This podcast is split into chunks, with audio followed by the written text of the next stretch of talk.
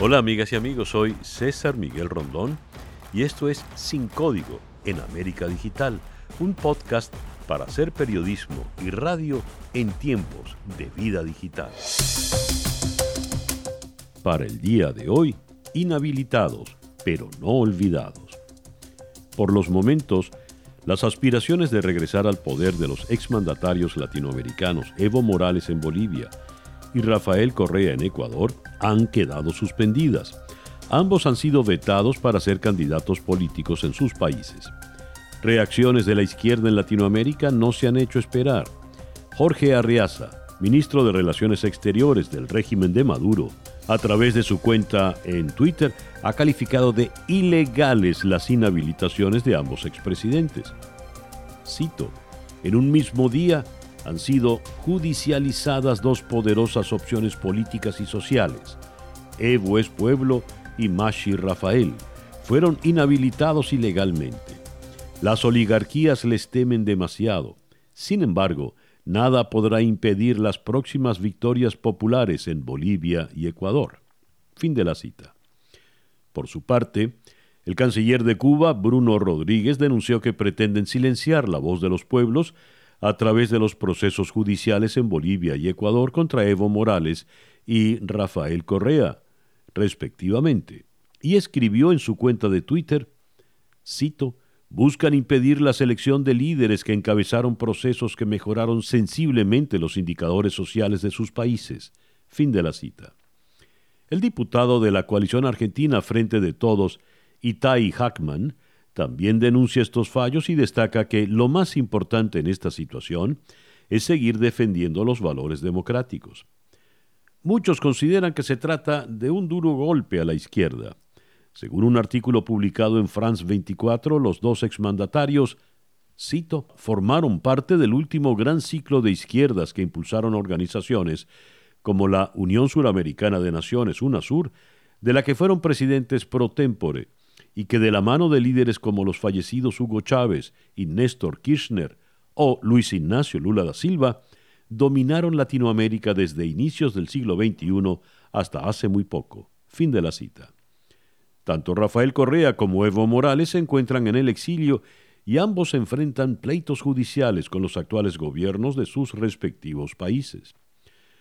Rafael Correa, de 57 años de edad, Gobernó Ecuador entre el 2007 y el 2017 y actualmente se encuentra exiliado en Bélgica, país de procedencia de su esposa, Anne Marbel Gosselin.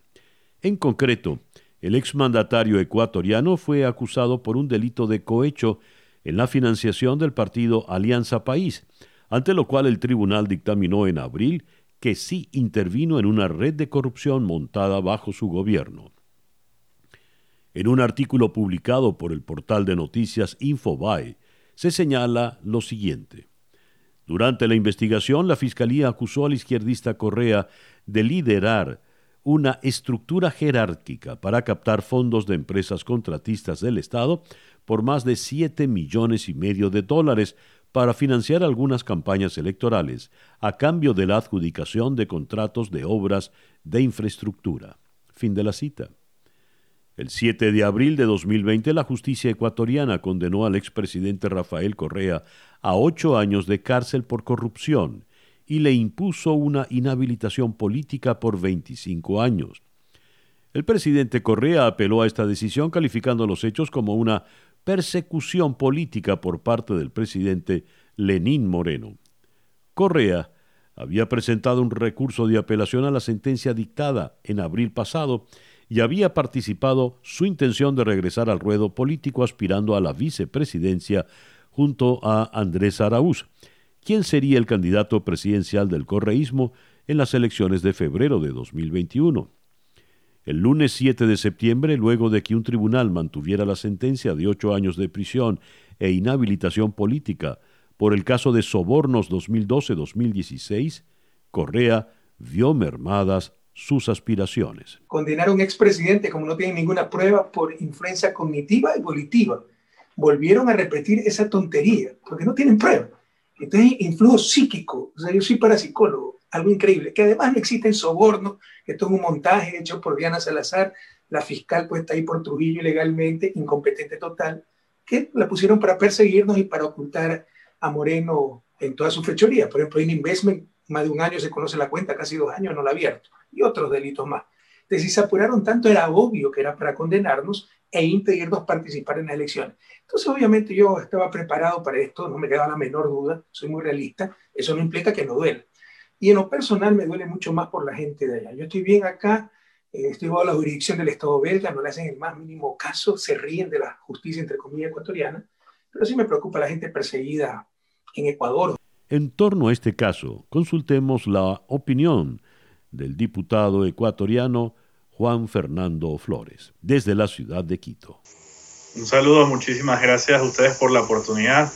Políticamente esto implica de alguna forma el fin de Rafael Correa, no solo en el sentido como ciudadano, sino en el sentido incluso político, porque esto le implica una, una prohibición justamente que pueda participar en diferentes procesos políticos por los próximos 25 años con lo cual él ya no podría participar en ningún proceso electoral hasta que se culmine justamente lo que establece la sentencia, pero con una posibilidad incluso de que justamente con una de las reformas que se están haciendo a la Constitución, dado que en este caso es por cohecho lo que él estaría siendo eh, acusado, él perdería todos sus derechos políticos ya de por vida en el Ecuador, con lo cual él no podría volver a participar en la vida política y por eso implicaría su muerte política en ese sentido.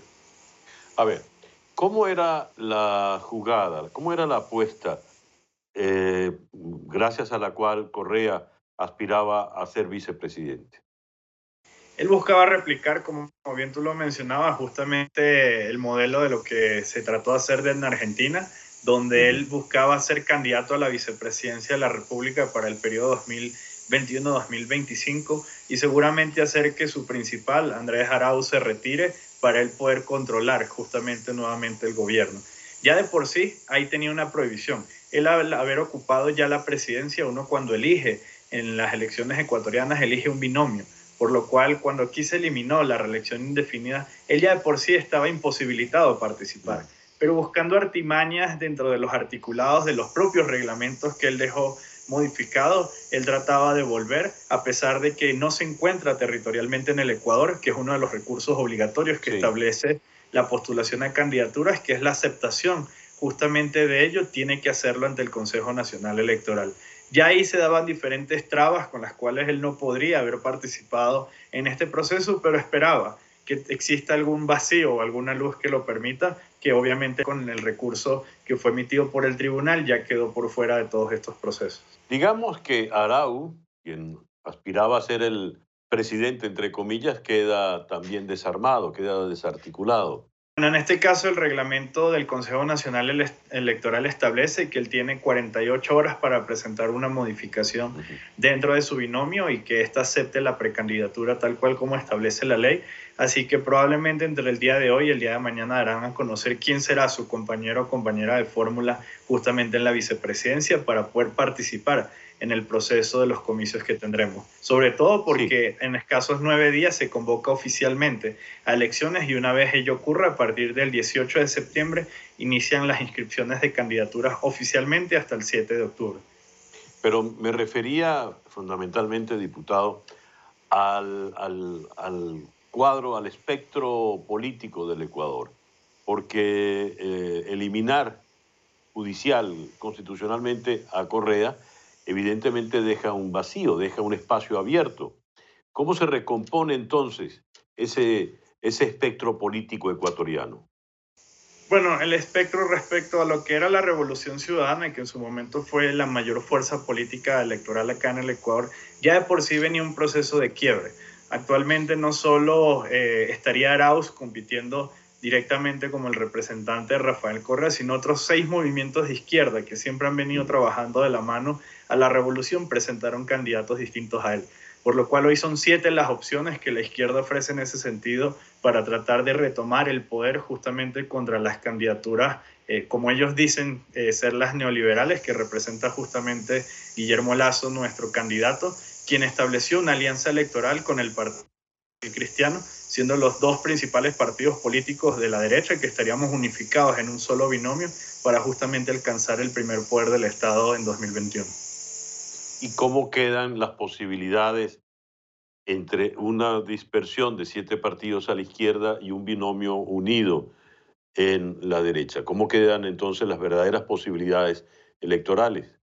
Bueno, en este caso lo que se habla virtualmente es que ya tendríamos nosotros un espacio dentro de la segunda vuelta electoral y comenzaría la competencia para lograr ganar en una primera vuelta electoral.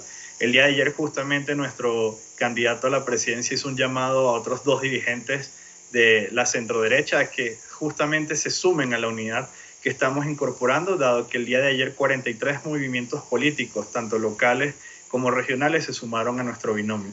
Con lo cual el llamado en ese sentido es a que fortalezcamos la unidad para lograr en el 2021, el próximo 7 de febrero, ganar la vuelta y traerle un gobierno de cambio al Ecuador.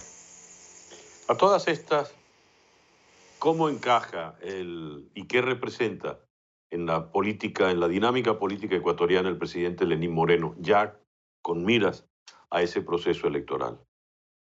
Bueno, en este caso él no ha buscado la reelección, él siempre habló de ser justamente ese gobierno de transición entre el correísmo y un nuevo modelo en el Ecuador, así que en ese sentido, un presidente que apenas tiene el 8% de aceptación a nivel nacional, su posición ha sido de estar más bien eh, tras bastidores y desaparecer del espectro político, para que sea justamente este proceso electoral el que pueda darle un cambio nuevo a la política ecuatoriana, porque es necesario que justamente se dé en ese sentido. Si bien su partido político presentó a una candidata, también representa igualmente a las izquierdas o parte de esa división, porque Alianza País fue el partido fundado por Rafael Correy que llevó a Lenin Moreno a la presidencia y que hoy está buscando ver cómo mantiene eh, su representación política no solo en el, desde la presidencia, sino también desde la Asamblea Nacional.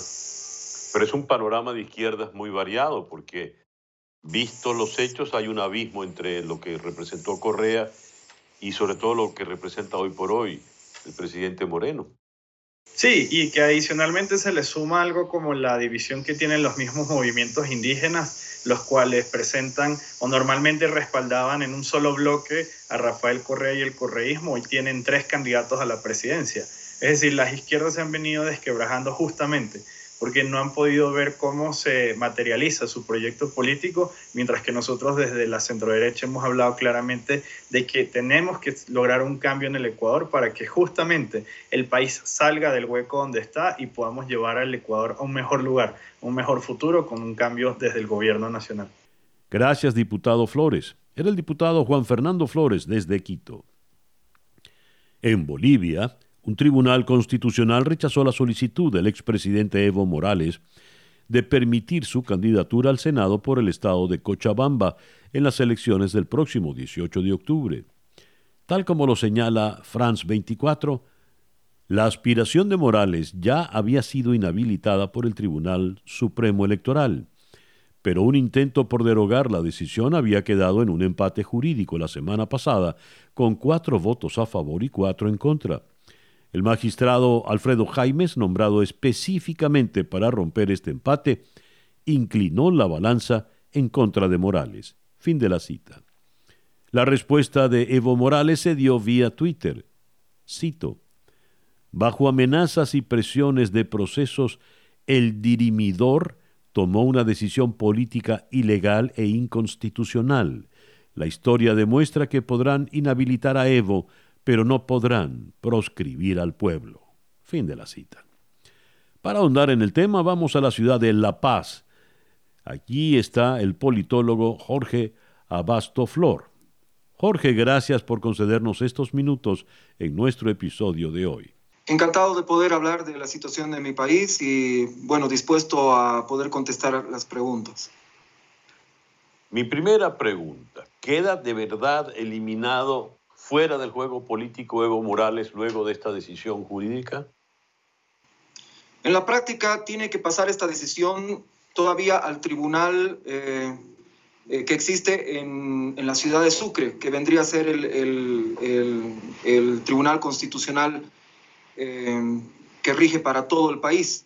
Pero los analistas estiman que no existiría el tiempo como para que aquel tribunal que tiene una jurisdicción nacional pudiese decidir acerca de este tema.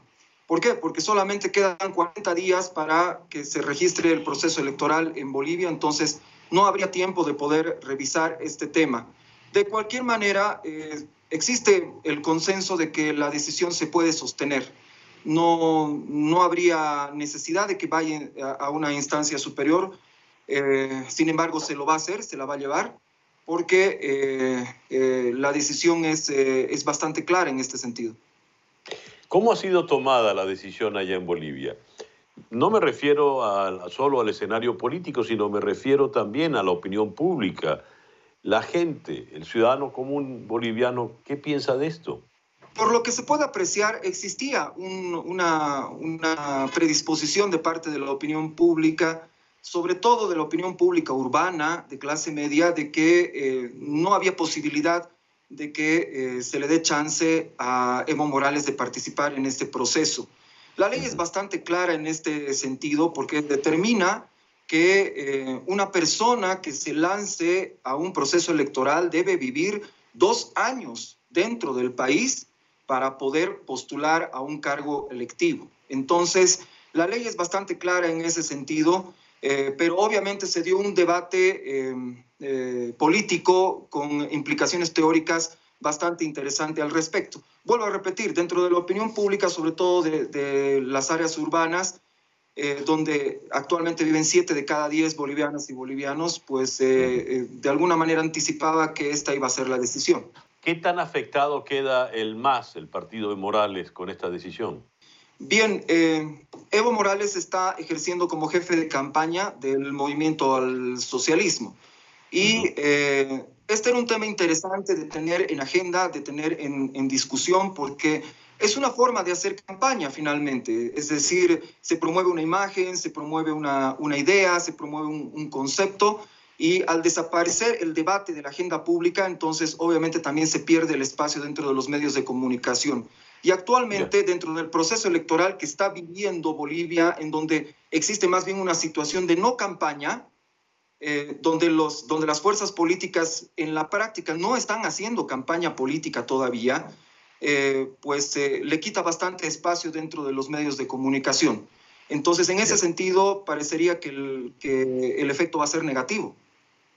A ver, hablando ya de la campaña en términos generales, con estos pocos días que quedan, ¿cuál es el panorama? ¿Cuáles son los candidatos con mayor posibilidad? ¿Cómo está la presidenta interina, Janine Áñez? Sí, afortunadamente hemos eh, eh, ya comenzado a experimentar este proceso donde, donde recibimos la retroalimentación de las encuestas que se realizan. Ojalá que eh, se vayan realizando más.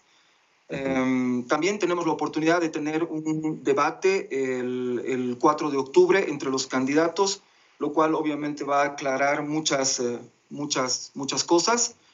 Em, en este momento, y según esta última encuesta que acabo de mencionar, el movimiento al socialismo estaría en primer lugar con 26 eh, puntos eh, porcentuales. en segundo lugar estaría el candidato Carlos Mesa con 14, eh, un poco más de 14 puntos porcentuales. La presidenta candidata en este momento llegaría a tener 12 puntos porcentuales y el, el candidato Camacho eh, ocuparía el cuarto lugar con eh, un poco más de 10 puntos porcentuales. El MAS entonces aventaja sobradamente a los candidatos que le siguen. Sí, el, el MAS tiene una ventaja clara, sin embargo, lo que hay que notar es que todas las fuerzas políticas en realidad están descendiendo dentro del, del, de la voluntad de voto de las eh, personas registradas en esta encuesta y en otras encuestas que, y tomando en cuenta otras encuestas que se han realizado anteriormente. Eh, el único que mantiene una, una posición, un porcentaje, es, eh, es, Carlos Mesa, lo cual obviamente tampoco es una, una excelente señal para esa fuerza política, pero todas las demás fuerzas políticas están, están en, en, descenso en este momento. Lo que impera en realidad es una suerte de incertidumbre dentro del, del, del imaginario colectivo, de la opinión pública. ¿Puede entonces volver al poder el partido más? ¿Se cumplirá ese pronóstico, esa sentencia de Evo Morales? Eh, ¿Podrán inhabilitar a Evo, pero no proscribirán al pueblo? Ciertamente es una probabilidad. Eh, la, fuerza política del MAS en este momento tiene la delantera, aunque eh, la mayor parte de los análisis en este momento muestran que lo más probable es que tengamos una segunda vuelta. Entonces, ¿cuál sería el escenario? Tendríamos una fuerza política a la cabeza del órgano ejecutivo y tendríamos otra fuerza política que vendría a ser el MAS, que tendría el, el dominio por lo menos de la Cámara Alta. ¿Se contempla, es factible, pregunto, una eventual unión entre Mesa y Janine Áñez? Se ha conversado de este escenario, se lo ha debatido mucho, existe un gran sector de la ciudadanía que eh, lo, lo, impulsa. Eh, en las redes sociales es un tema del que se debate permanentemente, pero eh, la presidenta candidata en este momento ha hecho varias manifestaciones públicas en sentido de que no, eh, eh, no estaría dispuesta a unirse a ninguna otra fuerza política y que eh, más bien la opción que representa vendría a ser la única, la única forma de que el movimiento al socialismo no llegue al poder. No obstante, el escenario político está bastante, bastante movido, hay, hay sucesos que se dan prácticamente todos los días entonces hay que estar atentos a las variaciones que se dan en este momento. Gracias, Jorge. Era el politólogo Jorge Abastoflor, desde La Paz, Bolivia. Y bien, así hemos llegado al final de nuestro podcast por el día de hoy. Esto es Sin Código en América Digital, un podcast para hacer periodismo y radio en tiempos de vida digital.